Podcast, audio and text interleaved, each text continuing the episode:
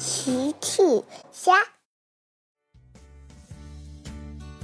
小朋友们，今天的故事是睡衣小英雄帮大家解决难题。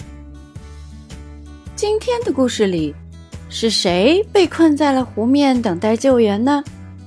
评论里告诉奇妈妈吧。睡衣小英雄们是玩具小镇的守护者。他们经常帮玩具小镇的居民解决各种难题。现在又到周末了，小趣和车车要去找大象哥哥玩儿。他们在路上遇到了睡衣小英雄们。小趣说：“车车，你看，是睡衣小英雄们。”小英雄。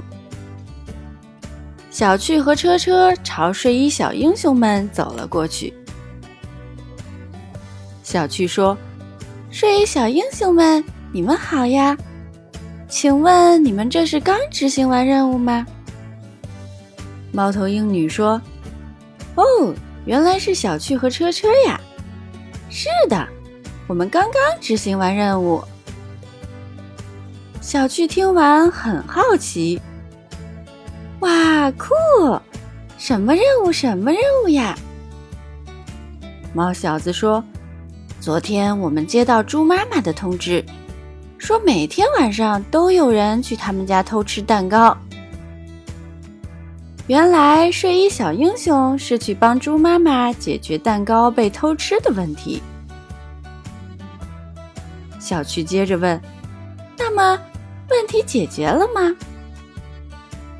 猫头鹰女说：“我们等待了一整个晚上，终于让我们发现了偷吃蛋糕的小偷。昨晚，飞碧侠一直在佩奇家的屋顶上守着。嗖嗖！突然，他听到了哪里传来嗖嗖的声音。飞碧侠悄悄爬到了阳台边上。”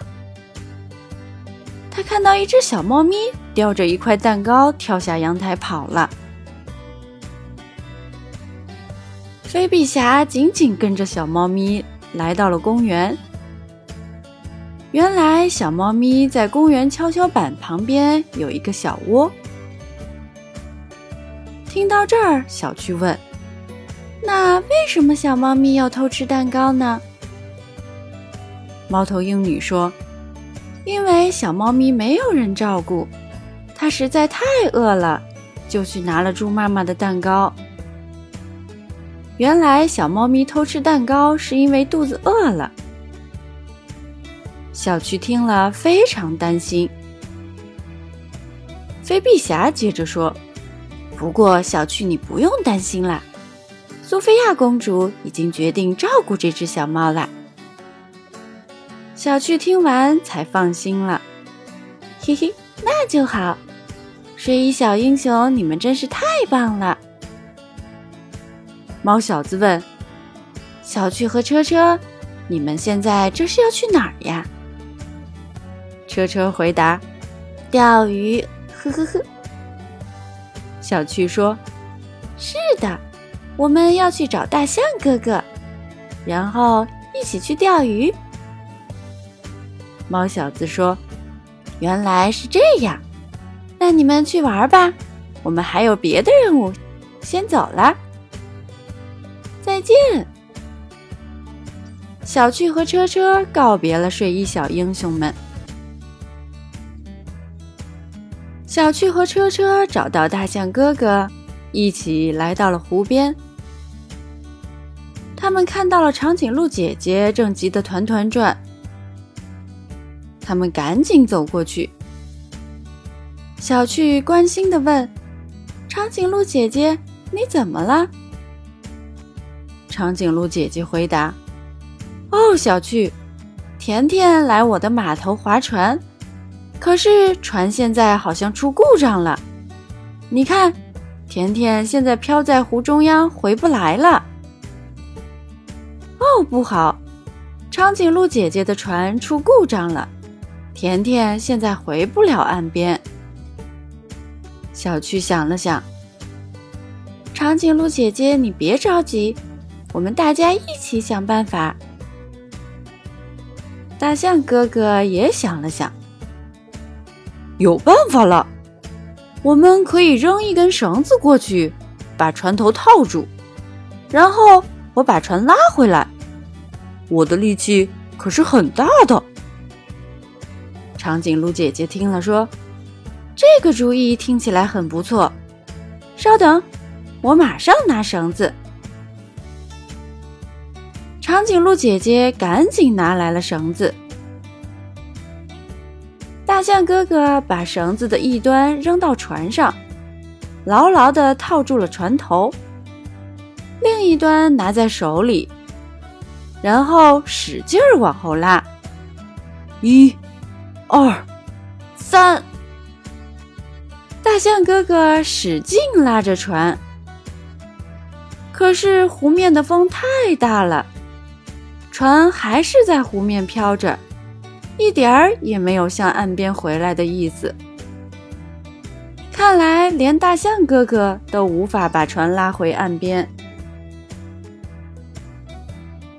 大象哥哥说：“呃，看来我的力量还是没有风的力量大呀。”小趣想了想，嗯，我有一个好主意，你们在这里等我。